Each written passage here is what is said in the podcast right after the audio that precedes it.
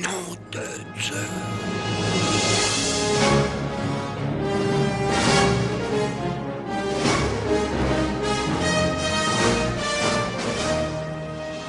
Bonjour à tous, vous êtes sur Retour vers Don Promis, le projet d'une radio scolaire Madine Charleroi. Je suis Philippe et suis enseignant en sixième primaire.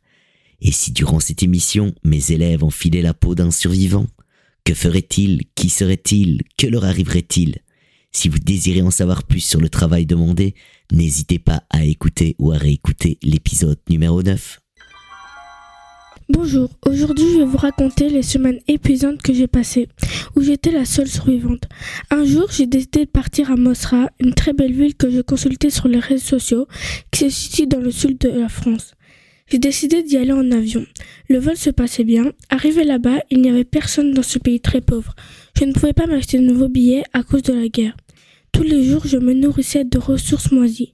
D'un côté, c'était une survie, mais plus un enfer. Plus les jours passaient, plus je me sentais mal. J'ai attrapé plein de maladies. Un jour, les soldats de la ville Amoroda sont venus exploser le reste de la ville.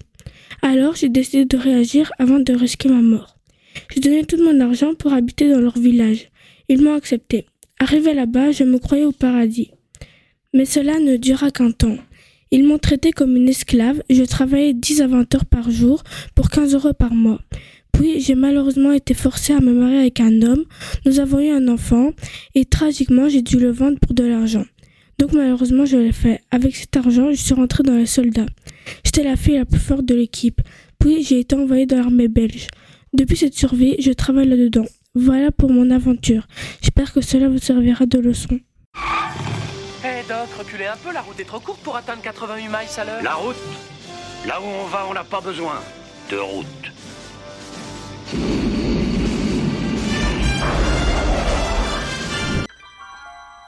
Nous sommes en l'an 3020. Je suis une astronome qui travaille à bord de la station spatiale XVR 28, qui tourne autour de la planète V77. Suite à un drame dont les raisons nous sont encore inconnues, nous étions forcés à quitter la station pour survivre. Plusieurs parmi nous ont pu prendre les navettes de sauvetage, mais nous devions atterrir d'urgence sur V77. L'atterrissage était catastrophique. Malheureusement, beaucoup d'entre nous n'ont pas eu la chance de continuer l'aventure. Après plusieurs heures à envoyer des messages radio pour avoir de l'aide, nous décidons donc de quitter la navette et de voir la surface. Mais à notre plus grande surprise, cette planète ne possède aucune terre, mais possède un énorme océan. Heureusement, la navette était équipée de tout ce qu'il faut pour survivre, mais cela n'a pas duré. Nous avons donc dû explorer cet océan inconnu pour récupérer des ressources pour notre survie. Nous avons vu des espèces étranges que nous avons jamais découvertes. Ils ne sont pas agressifs. Après avoir passé plusieurs mois sur cette planète, nous avions pu construire une base sous-marine dans laquelle nous vivons. Actuellement, nous attendons les secours. Je vous laisse. Mais alors, Doc, toutes ces histoires sur les risques de modifier le futur? Bonjour à tous et bienvenue sur Retour vers Promis, la radio des P6. Aujourd'hui, je vais vous raconter une histoire qui s'est passée dans le monde. Quand je suis allée au magasin de fleurs, j'ai vu une fleur spéciale. J'ai demandé à la vieille dame c'était quoi? Elle m'a dit que c'était une glycine, en gros une fleur de couleur mauve. Et du coup, je l'ai prise. Mais tout à coup, le monde entier s'est fait attaquer par des démons.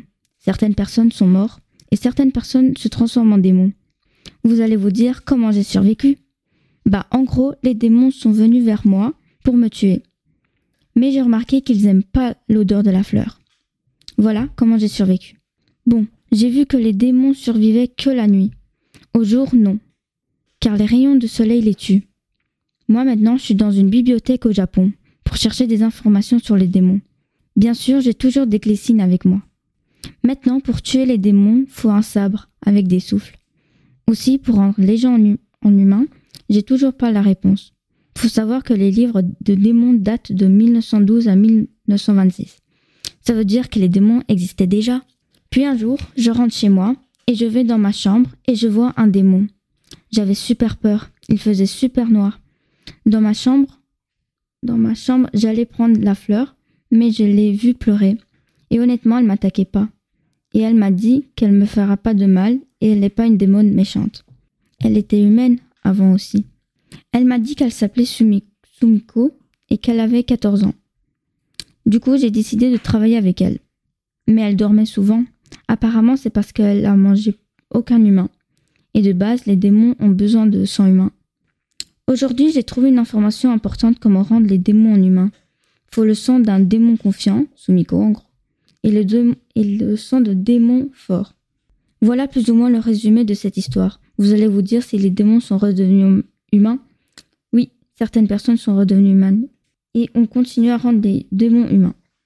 Voilà, merci d'avoir regardé cette histoire. Et à la prochaine. Vous étiez sur le podcast Retour Dampremy, la radio de l'école Saint-Joseph de Dampremy. Merci pour votre écoute et au revoir.